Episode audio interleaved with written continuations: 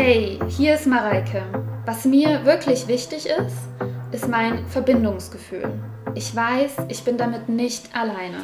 Deshalb dieser Podcast. Ich wünsche dir viel, viel Spaß. Wie man wahrscheinlich hört, bin ich immer noch krank. Das sind jetzt schon vier Wochen mittlerweile.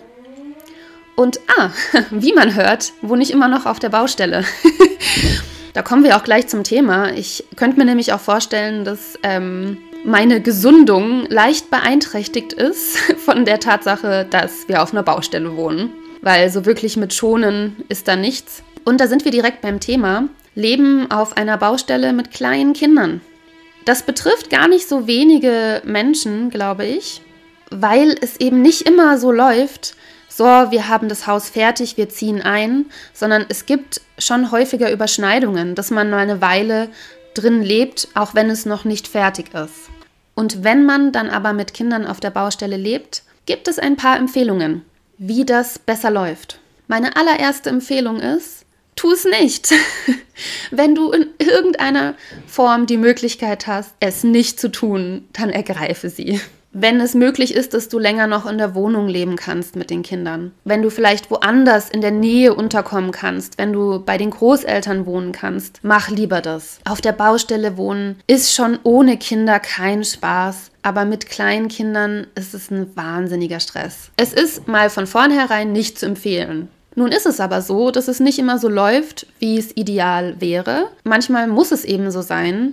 Bei uns war es so, die Kita fing an. Wir haben einfach auch gemerkt, irgendwie so mit unserem Arrangement funktioniert es nicht, dass ich bei den Großeltern bin und mein Mann hier. Und es war einfach ein ganz großes Bedürfnis, äh, wirklich zusammenzuziehen und ins Haus zu gehen. Und das war auch für uns richtig, selbst wenn es jetzt schwierig ist. Und deshalb, naja, es ist halt nicht immer so. Manchmal fehlt das Geld, dass man die Miete nicht weiter zahlen kann und gleichzeitig das Haus unterhalten oder renovieren. Manchmal gibt es andere Faktoren, die einen dazu zwingen, in ein unfertiges Haus zu ziehen. Meine zweite Empfehlung ist es, wirklich ein Stockwerk ganz zu lassen. Wir haben drei Stockwerke. In jedem Stockwerk ist die Baustelle. Und sogar im Keller noch teilweise. Beziehungsweise im Keller kann man sich auch nicht aufhalten. Und da ist es wirklich vorteilhaft, wenn man sich Stockwerk für Stockwerk vorarbeitet. Am besten, man lässt ein Stockwerk ganz, vielleicht die mittlere Ebene, das wäre bei uns schlau gewesen. Und dann würde man unten anfangen und sozusagen unten die Baustelle eröffnen. Da entsteht wahnsinnig viel Staub. Das ist ja krass, ja. Also Staub und Dreck ohne Ende. Es wird nicht sauber. Aber wenn man eine Ebene hat, wo man sich wohlfühlt, wo man sich aufhalten kann, wo man gut schlafen kann, okay, dann passt es so. Bei uns wäre das rein theoretisch möglich gewesen. Also man hätte in dem Haus schon leben können. Wir wollten es halt umgestalten, ja. Wir wollten halt das uns jetzt nicht 30 Jahre lang anschauen. Weil so wie es gestaltet war, hat es einfach überhaupt gar nicht unserem Geschmack entsprochen. Das hat uns nicht gefallen. Und es war klar, wenn wir hier einziehen, wenn wir das kaufen, dann wird viel Arbeit auf uns zukommen. Aber so wie alle Menschen, die ein Haus kaufen, wir haben es komplett unterschätzt, ja. Es war mir schon klar, das wird ein Riesenprojekt, dass es so krass wird, hätte ich auch nicht gedacht. Man bedenkt halt viele Dinge nicht. Man bedenkt nicht die Wartezeiten, wenn man auf Handwerker wartet, wenn man darauf wartet, dass Dinge durchtrocknen also wenn verputzt wird, dass man da auch wirklich Wartezeiten teilweise mit einplanen muss, dass man eben eine Wand nicht am Tag macht, sondern dass das in Etappen läuft, weil immer alles aufgetragen werden muss und wieder trocknen muss. Und ja, so ist es halt. Letztendlich bin ich ja auch Laie und habe das alles nicht unbedingt realistisch eingeschätzt, sondern eher naiv. So wie aber halt viele Menschen. Also ein Stockwerk mal in Ruhe lassen oder wenn es nicht möglich ist, ein Stockwerk in Ruhe zu lassen, dann wenigstens ein Zimmer. Ein Zimmer, in dem keine Baustelle ist. Ein Zimmer, in dem nicht wahnsinnig viel Staub ist. Das hilft schon mal. Das hilft auch fürs Gemüt. Man kann sich irgendwo wieder zurückziehen. Und dazu muss ich sagen, hatten wir nicht, haben wir nicht gemacht. Bei uns war es so, wir hatten eben auf jedem Stockwerk Durchbrüche, die wir machen mussten oder machen wollten. Und man musste die auch relativ parallel zeitnah machen, eben ähm, aufgrund der Statik. Also wir hatten einen Statiker da und der hat uns gesagt, okay, Sie müssen auf beiden Ebenen den Durchbruch machen, dass am Ende nicht das Gewicht dazu führt, dass unten die Decke durchhängt. Das heißt, die Durchbrüche wurden relativ zeitgleich gemacht und ist klar, da entsteht wahnsinnig viel Staub. Dann haben wir eben auch auf den Ebenen die Fenster ausgetauscht und die Elektrik. Also war es so, dass eben das ganze Haus komplett von vorne bis hinten auch einmal aufgemacht wurde an verschiedenen Stellen. Was wir hätten machen können, wäre vielleicht das Dach in Ruhe zu lassen. Das Dach ist bei uns ausgebaut, da kann man sich aufhalten. Vielleicht hätten wir das irgendwie so machen können. Haben wir nicht gemacht. War vielleicht nicht die schlauste Idee. Was auch klar ist, dass eine gewisse Infrastruktur absolut notwendig ist. Da muss man kein Genie für sein, das ist klar. Was man braucht unbedingt ist ein Kühlschrank. Irgendwo, man braucht irgendwo wenigstens eine improvisierte Küche, wenn man schon keine richtige Küche hat. Unsere Küche ist gerade in Arbeit, die wird vielleicht in ein paar Wochen fertig sein. Unsere improvisierte Küche passt soweit, ja. Also toll ist es nicht, aber okay. Man braucht einen Kühlschrank, ist klar. Man braucht einen Tisch mit Stühlen und was auch wirklich zu empfehlen ist, ist eine Kochplatte. Da gibt es so Induktionskochplatten, die kann man sich kaufen, die kann man einfach irgendwo hinstellen, wo man will. Bei uns steht es auf so einer Ablage drauf. Und es ist klar, äh, wir kochen jetzt hier nicht wahnsinnig viel, weil es eben, es gibt halt keine Spülmaschine und ist nicht besonders viel zu reißen mit dieser einen Kochplatte, wo man dann auch noch runter ins Erdgeschoss laufen muss, um die, um danach abzuspülen. Also man macht einfach viel weniger, aber trotzdem mal eine Suppe warm machen oder so. Das macht schon Sinn mit dieser einen Kochplatte. Was auch klar ist, ist, dass ähm, solange die Heizung nicht drin ist, man natürlich auch nicht einziehen kann. Aber das versteht sich ja von selbst. Die Heizung hat bei uns gepasst.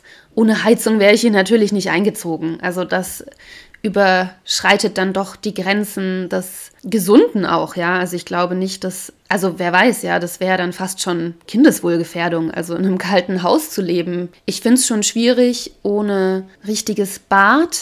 Also wir haben ein Bad mit einer Dusche, die funktioniert, warmes Wasser und so, aber ich finde es schwierig ohne Badewanne.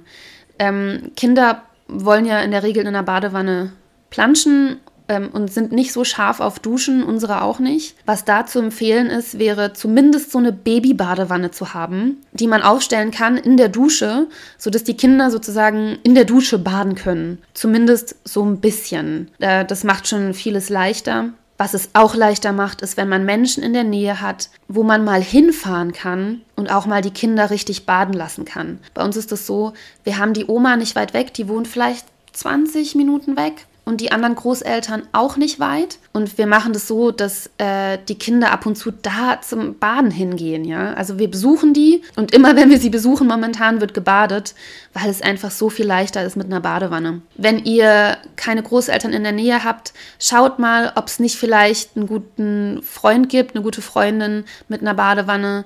Vielleicht habt ihr auch gute Kontakte zu den Nachbarn. Also das macht schon Sinn, sich da Unterstützung zu holen das ist auch überhaupt einer der größten Punkte. Lerne, um Hilfe zu fragen. Da habe ich ja auch eine Folge drüber gemacht, übers Um Hilfe fragen. Das musst du lernen. Frag Nachbarn, frag Freunde, frag Familie, Menschen, die in der Nähe sind, Menschen, die da sind. Übe es einfach, ja? Also komm in die Übung rein. Wo kann ich um Hilfe fragen? Wo kann mir geholfen werden? Und du musst es den Menschen nicht recht machen, du musst es nicht schön machen, du darfst um Hilfe fragen. Weil das ist echt eine Lebenssituation, da kommst du ohne Hilfe nicht aus. Es wird dich sowieso viel Kräfte kosten und du kannst dir ein bisschen Kräfte sparen, wenn du Unterstützung hast. Was auch zu empfehlen ist, ist folgendes. Schraube alle Ansprüche bezüglich Sauberkeit und Ordnung herunter. Ich liebe Ordnung. Ich bin vielleicht sogar ein bisschen zwanghaft ordentlich schon. Und ich putze auch gerne, ich mache es gerne sauber, ich pflege gerne mein Haus, meine Wohnung. Aber das, was man sonst für normal hält und auch ansonsten machbar ist, ist in dieser Situation nicht mehr machbar. Also vor allem das Putzen, das deprimiert unheimlich, wenn man was putzt und du hast dann gleich danach, einmal wird ein, ähm, ein Sack mit, mit Rotbandputz durchs Haus geschleppt. Es ist wirklich eine Arbeit, Natürlich kann man mal fegen und ein bisschen saugen. Man hat ja auch häufentlich einen Baustellenstaubsauger, den ich auch sehr empfehlen würde. Einen fetten, großen äh, Baustellenstaubsauger. Da kann man nämlich alles ganz gut mit sauber machen. Aber sagen wir so, die Ansprüche muss man zurückfahren. Das ist okay, wenn es staubig ist. Die Füße werden staubig sein, die Füße deiner Kinder werden staubig sein. Es wird so gut wie alles staubig sein. Und auch für eine ganze Weile. Und man kommt dann nicht hinterher. Insbesondere, wenn es jetzt so ist wie bei uns, dass man hm, keine Betreuung für die Kinder hat, beziehungsweise nur sehr wenig. Die werden gerade eingewöhnt in die Kita, sind aber gerade nur drei Stunden da, was ich einfach super wenig finde. Also ich habe immer das Gefühl, ich bringe die Kinder hin, dann bin ich kurz daheim mach irgendwie was und dann gehe ich schon gerade wieder los. Und also drei Stunden, na, da kann man nicht so viel reißen. Und ganz ehrlich, die will ich nicht mit Putzen verbringen, ja, da mache ich dann eher andere Sachen. Irgendwann wird es ein Zimmer geben, das passt, dann kann man da ja einen gewissen Standard wieder einführen. Im Rest des Hauses lass es einfach sein. Es wird staubig sein. Ich habe auch gemerkt, dass man Ansprüche zurückschrauben muss, was das Essen betrifft und die Qualität des Essens. Ich bin sonst nicht so, dass ich ständig für meine Kinder irgendwie Nudeln mit Tomatensauce mache, sondern eigentlich koche ich wirklich gerne und auch gut. Aber ganz im Ernst, es ist hier nicht möglich. Das ist zwar nicht schön für mich und ich gebe mir auch Mühe, dass sie trotzdem auch was Frisches kriegen und eine Salatgurke und ein paar Tomaten und so. Aber es ist einfach nicht möglich, hier zu kochen und wir können auch nicht jeden Tag Essen bestellen, auch wenn es wirklich gut ist teilweise. Es kostet halt aber auch sau viel. Ne? Da bestellt man mal für eine vierköpfige Familie plus vielleicht noch ein, zwei Helfer, die ja auch da sind. Naja, da kommt man schon so auf 50 Euro oder so pro Bestellung. Das kann man sich halt auch nicht jeden Tag leisten, ist klar. Das heißt aber auch, Ansprüche zurück, was das Essen betrifft. Ganz viele Snacks im Supermarkt schauen. Was ist ganz leicht zu machen? Das Einfachste vom Einfachen muss es sein. Kleine Cracker und dann holt man noch einen Dip dazu und dann hat man schon einen ganz guten Snack, auch wenn es nicht gesund ist. Aber es ist momentan einfach nicht gesund. Ich habe auch gemerkt, dass bei mir selbst ich Standards zurückgefahren habe und auch teilweise Sachen gegessen habe, die ich jetzt sonst auch nicht so esse. Aber das ist auch okay. Da denke ich dann wieder ans Pareto-Prinzip, sag 80-20. Es kommen auch wieder Zeiten, da kann ich besser drauf achten. Aber hier, also ohne eine Küche, und wir haben hier oben nicht mal fließendes Wasser. Das heißt, für jedes Wasser, das ich brauche in dieser improvisierten Küche, muss einer von uns runterlaufen in das einzige funktionierende Bad, das im Erdgeschoss ist, und Wasser holen und es wieder hochbringen. Also selbst sowas wie den Tisch abwischen ist schon ein ziemlicher Aufwand. Und da komme ich auch zum nächsten Thema. Da nimmt man nämlich dann auch mal feuchte Tücher oder sowas. Die ganzen ökologischen Ansprüche oder die Ansprüche, die man an das eigene umweltbewusste Verhalten hat, müssen leider auch zurückgeschraubt werden. Wir haben halt jetzt manchmal Einwegbecher. Ich hasse es, ja. Ich mag das nicht. Aber das Problem ist, wenn kein Geschirr da ist und meine Kinder Durst haben und ich da jetzt runterlaufen müsste, müsste meine Kinder eigentlich mitbringen, weil man die auf keiner Etage so wirklich alleine lassen kann. Abspülen und wieder hochlaufen, ist es halt cool, wenn ich ein paar Einwegbecher habe, wo ich schnell ein Wasser reinmachen kann. Feuchte Tücher werden auch häufiger genutzt als sonst. Normalerweise würde ich halt einen Lappen nass machen und den Tisch abputzen, aber so ist es mir einfach manchmal viel zu viel Aufwand und ich wische schnell mit dem Feuchtetuch ab. Ist nicht schön, aber ist leider so. Und natürlich sind auch diese ganzen Verpackungen von Snacks, von Käse und so, es ist einfach auch viel mehr Müll, habe ich das Gefühl, als sonst. Aber ich kann mich da gerade leider nicht so verhalten, wie ich es gerne täte weil es sonst wahnsinnig Ressourcen schlucken würde. Was ich auch nur empfehlen kann, ist trotzdem Zeit für sich selbst einzuräumen. Also ich bin da wirklich auch egoistisch und ich lasse auch lieber mal Sachen liegen, die gerade zu tun sind, als mich zu zwingen, irgendwas zu machen, wo ich einfach merke, nee, es geht mir überhaupt nicht rein, ich will das gerade nicht und ich mache jeden Tag was für mich. Ich mache jeden Tag was, auf was ich Lust habe.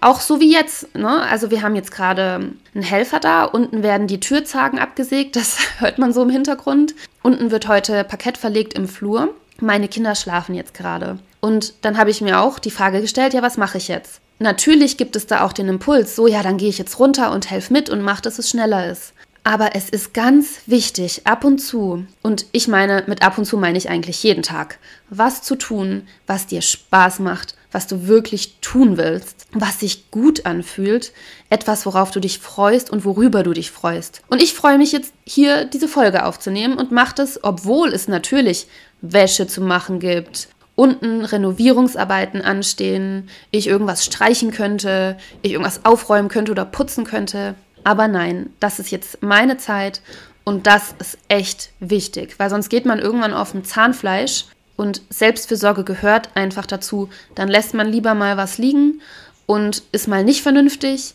und man macht was, woran man Freude hat, weil es dauert einfach auch eine Weile. Wir haben angefangen zu renovieren, ich meine, es war im März. Und ich glaube, also ehrlich gesagt, ich weiß gar nicht mehr, was unser Plan war, aber ich, ich denke mal, wir sind beide davon ausgegangen, dass wir im September hier in einem mehr oder weniger fertigen Haus sind. So wie es jetzt aussieht, gehe ich davon aus, dass es vielleicht bis nächsten März dauert, dass hier das Haus in der Grundstruktur soweit passt für uns. So, dass nicht mehr viel zu tun ist. Oder nur noch kleine Sachen oder nur noch Schönheitssachen. Ja? Aber ich kann doch jetzt nicht alles, was mich betrifft und was mich nährt, aufschieben bis April. Da drehe ich ja durch. Was nämlich auch eine Sache ist, ist, dass die Wochenenden wegfallen. Die Wochenenden sind absolut geblockt für die Renovierungsarbeiten. So wie jetzt, Freitag, Samstag, Sonntag, wird am meisten renoviert.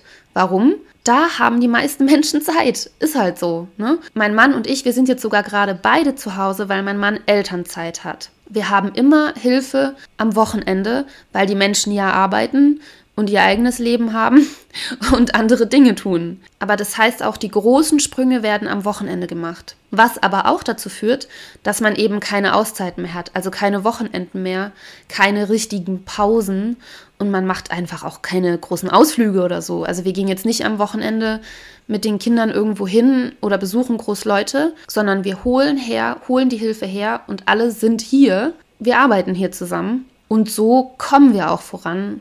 Aber von den Wochenenden muss man sich auch ein Stück weit verabschieden, Insbesondere wenn man Helfer hat, die nicht bezahlt werden, ist klar. Wenn man viele Handwerker hat, die man aber auch erstmal kriegen muss. Also man wartet eben auch häufig sehr lange, die haben keine Zeit, die haben große Baustellen, die sie bei gutem Wetter bedienen müssen. Muss man erstmal organisiert bekommen und man muss sie auch bezahlen können. Aber wenn man viele freiwillige Helfer hat oder den Großteil mit Freiwilligen macht, mit Freunden, dann braucht man die Wochenenden zum Arbeiten. Am schönsten ist es natürlich, wenn etwas fertig wird oder einigermaßen fertig.